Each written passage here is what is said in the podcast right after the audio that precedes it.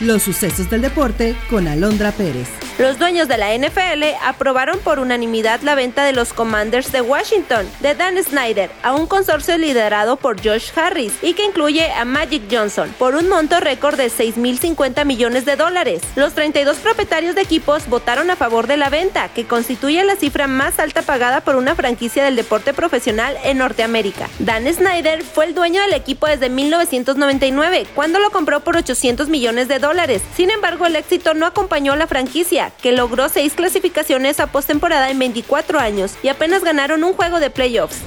Una más de la CONADE. El clavadista Jairo Campo aseguró que los deportistas acuáticos se han visto obligados a pagar sus participaciones en competencias internacionales debido a la problemática dentro de la institución encabezada por Ana Gabriela Guevara. Él en su caso tuvo que rifar su automóvil para pagar los gastos y así poder asistir al Campeonato Mundial de Natación que se lleva a cabo en Fukuoka, Japón. En entrevista con Joaquín López Dóriga para Radio Fórmula, el mexiquense detalló que desde noviembre los atletas acuáticos dejaron de recibir becas y apoyos económicos y afirmó que la misma situación se encuentra en los entrenadores. Eh, nosotros no podemos quedarnos sentados de brazos cruzados a ver qué pasa con la CONADE, qué pasa con la Federación Mexicana de Natación. Yo tuve que rifar mi carro, así, en pocas palabras, yo rifé mi carro hace tres semanas. Hice una rifa de 333 boletos a 2 mil pesos el boleto y todo eso para poder llegar a este viaje. Ya teníamos dos años sin competir en competencias internacionales, un poquito más de dos años. Estábamos fuera de actividad y ya necesitábamos competir porque en este campeonato del mundo se ganan plazas a Juegos Olímpicos. Entonces, en los hombres, en las pruebas que yo compito, ya están los pases a Juegos Olímpicos. Desde noviembre, diciembre del año pasado ya dejamos de recibir